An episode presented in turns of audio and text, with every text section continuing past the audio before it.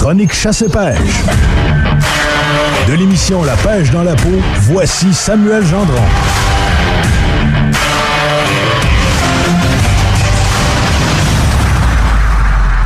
Bon matin, Sam, comment ça va? Bon matin, c'est votre numéro un. Super, Sam. Euh, on va parler de coyote, mais juste avant, Véro, il y a un coyote qui s'est pointé justement le bout du nez euh, du côté de Beauport. Euh, c'est pas plus pas plus tard que la semaine passée. Puis il y a même une personne qui l'a filmé, Dominique. je, je, ne vois pas son nom de famille, là, mais bref, c'est un certain Dominique qui a filmé la scène, puis on entend vraiment le, le coyote. Et voici, voici le petit extrait. Et on le voit très bien hein, dans la vidéo. Vraiment. C'est spécial comme cri, hein? Mm. Ça me rappelle que j'en ai peut-être chez nous parce que j'entends ça euh, tout le temps. Vrai? Alors voilà le cri d'un coyote, si vous vous demandiez, ça sonnait comment? Ben ça sonne comme ça. Sam, par où commencer dans ce merveilleux monde des coyotismes? Ça se dit pas, mais c'est pas grave. c'est beau, c'est un beau mot pareil. Ben, faut savoir que le coyote, c'est un animal, euh, c'est comme un loup, mais plus petit. En partant, il faut savoir. C'est dans la même famille. Comme ok, je savais pas qu'il était plus petit, par contre. Oui, il est plus petit. Pour donner une idée, là, un, loup, ça va se tenir plus ou moins entre 50 et 100 livres. OK. Pas. Au niveau du coyote, on va être plus entre 20 et 50 livres. OK. Un petit chien, à peu près. Oui, c'est ben, oui, c'est ça, on peut dire ça. Un moyen chien. Un moyen chien. c'est comme mon petit chien chez nous, puis euh, c'est 10 livres. C'est plus proche du chien, c'est vrai. Là, Le chien qu'on voit la plupart du temps. Euh, le coyote, son pelage est plutôt grisâtre, mais il y a du blond ou du, euh, du orangé. Euh, au niveau de son museau, le revers de ses oreilles, aussi le devant de ses pattes de l'avant. Si, on a si on a à côté de nous un petit loup, puis un gros coyote, c'est comme ça qu'on pourrait les, différencier. Le, petit côté jaune euh, doré. Là. Donc, euh, ça, c'est bon à savoir. Les coyotes, effectivement, ils vont se tenir plus près des banlieues, des fermes, des terres agricoles. Euh, comme là, on est un petit peu, ben, on était un petit peu centre ben, on était pas mal en ville, là. mais de manière générale, c'est ça. Le loup, lui, il va toujours se tenir loin, en forêt profonde. c'est pour ça qu'on n'en verra pas. C'est sûr qu'il y a des exceptions, mais de manière générale, on le reconnaît facilement parce qu'il est beaucoup plus petit. Euh, le coyote, après un an, il est capable de se reproduire. Le loup, c'est deux, trois ans. Ah, ça va beaucoup plus vite à ce niveau-là. Là, ouais. Un fait intéressant, au parc Yellowstone en 1995, il en fait, il n'y avait plus aucun loup dans le parc Yellowstone. Et puis, il y a eu l'introduction euh, progressive des loups. Euh, première année 14, deuxième 17. Et puis, on a remarqué que très rapidement, les, les premières années, la population des coyotes a coupé de moitié. Ah, ouais, comment ça? parce qu'ils ne sont pas capables de cohabiter. En fait, les loups les repoussent, les sentent comme compétiteurs. Ah, ils vont les traquer, les chasser et même euh, les abattre. OK, OK. Moi, ça, j'étais pas au courant de ça. Euh, puis pour quelqu'un, Sam, là, en, en ce moment, on, ne se fera pas de cachette. C'est arrivé à Beauport. Il y a des gens qui ont euh, des petits chiens, des chats qui, qui, sont errants des fois aussi. Est-ce que c'est dangereux, un, un coyote, pour l'humain ou c'est plus pour les animaux? OK. Il y a eu un cas, malheureusement, je crois que c'est au Nouveau-Brunswick il y a quelques années, des coyotes qui ont attaqué une dame dans un parc national. OK. C'est la seule, j'ai cherché, puis j'ai parlé aussi avec euh, Michel Terrien, un, gars qui est très calé là-dedans. La seule chose qu'on a lu ou répertorié par rapport aux attaques aux humains. Ils ont quand même peur. Ça peut arriver, mais ça reste un animal, tu sais. Oui, c'est sauvage, tu sais, veux, veux pas. Oui, mais tu sais, les, euh, les coyotes vont s'attaquer, oui, peuvent s'attaquer aux, petits animaux de compagnie, à la volaille, au bétail, euh, lorsqu'il y a moins de nourriture là, dans les champs, là. Effectivement, ça peut arriver. Oui, puis euh, il me semble aussi que les loups, ben, tu comme tu le disais un peu plus tôt, sont plus sauvages. Le coyote a moins peur de l'homme, c'est ça? Hein? Oui, il a moins peur un peu. Et puis lui, il marche, il est très indépendant. C'est comme un renard. Vous pouvez penser à un renard, mais plus gros, plus, plus costaud. Euh, il, va, il est fin, euh, il, est, rusé. L'hiver, on peut le voir. moi, je l'ai jamais vu, mais il y en a qui l'ont déjà vu. Imaginez l'image d'un coyote qui marche sur la neige ou un renard, ils font la même affaire.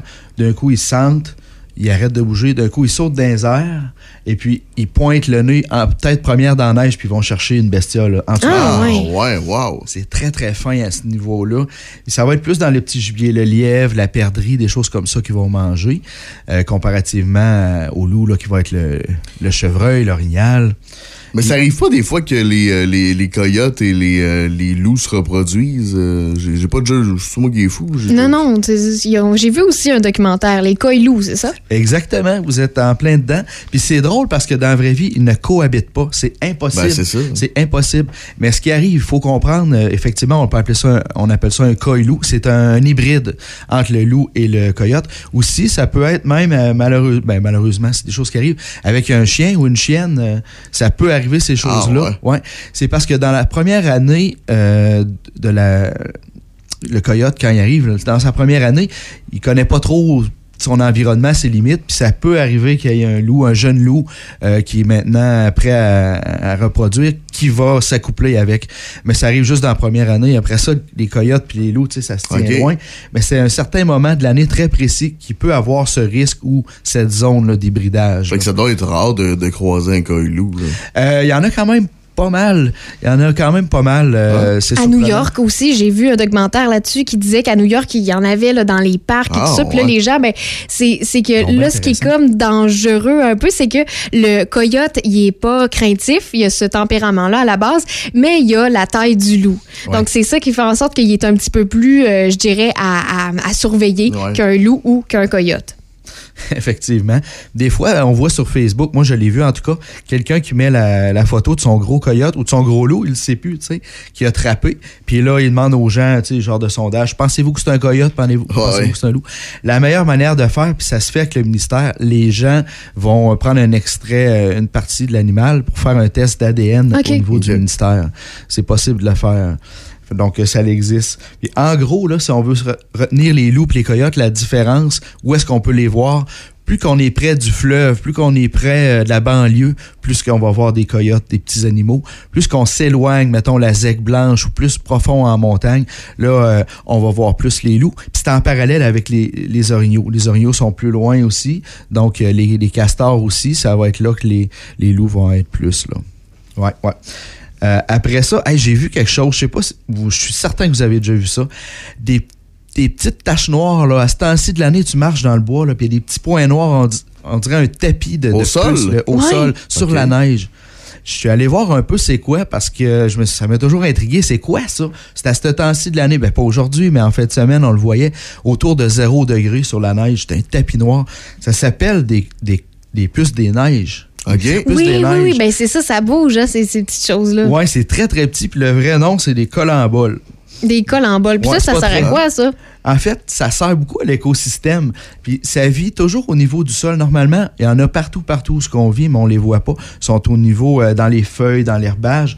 Puis euh, ils, ils font juste manger puis transformer les, les- les sédiments sur le sol. Qui, puis ça fait un peu, ça aide le compost, entre autres. OK, mais si on, on y touche, il n'y a pas de. de tu sais, on peut pas avoir de maladie. C'est pas comme des. euh, Très bonne question. Aucunement, c'est ça qui est, le, qui est le fun, en fait. C'est pas dangereux, puis ça saute pas. Il y en a qui Ok. pensaient que c'est comme des puces, puis ils peuvent nous attaquer. Est-ce que c'est dangereux pour les animaux? Mettons, tu vas te prendre avec ton chien dans le bois. Absolument pas. Ah, Absolument pas pas. Eux, euh, ils sont au niveau du sol, puis là, quand le soleil puis la neige se réchauffe et fond, ils grimpent les couches de neige pour aller en surface, souvent autour des troncs d'arbres. On va voir ça, parce que c'est plus chaud, il y a des trous un peu. C'est là qu'ils vont se tenir, puis c'est passager. Après ça, ils rentrent dans dans la terre. Mais j'étais curieux d'aller voir c'est quoi, c'est quoi qui se passe avec ça. Donc, c'est au niveau euh, vraiment quand la température puis le soleil sort plus au printemps, on les voit quelque temps, c'est vraiment pas dangereux ou euh, dangereux, je veux dire, ça nous donnera pas un, un virus ou euh, des champignons ou des choses comme ça. C'est pas comme ça. des, des punaises de lit, là, des Et- choses comme ah ça. ouais, on est loin de là, c'est ça. C'est inoffensif. Ok, inoffensif, ouais. Sam, tu as ton émission euh, ben, cette semaine qui sort, puis je pense que cette, euh, ben, ce soir, ce sera avec euh, Joey Juno, c'est ça? Oui, je suis très content. C'est finalement ce soir qu'on sort cette émission-là. c'était vraiment un beau moment. Puis Joey était très généreux de son temps. On est parti ensemble. On est parti du lac Sept-Îles, justement, à Saint-Raymond, à bord de son hydravion. On est parti au lac Édouard, à la Seigneurie du Triton. Puis on avait juste de y aller. C'était déjà un plaisir de voir les ben montagnes, hein. l'environnement. On était reçus comme des rois. C'est pas compliqué à cet endroit-là.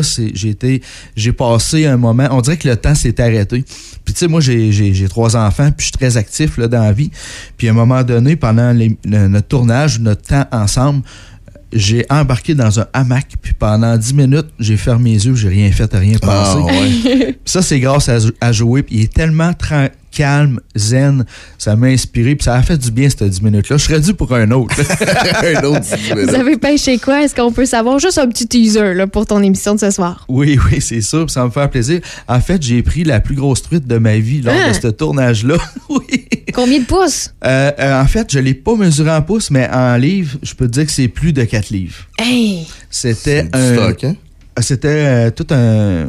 C'est mon record, simplement. là. C'est incroyable. Elle était belle, une belle grosse truite. Puis on en parle un peu de comment ils, gèrent leur truite là, à la pourvoirie euh, Seigneurie du Triton.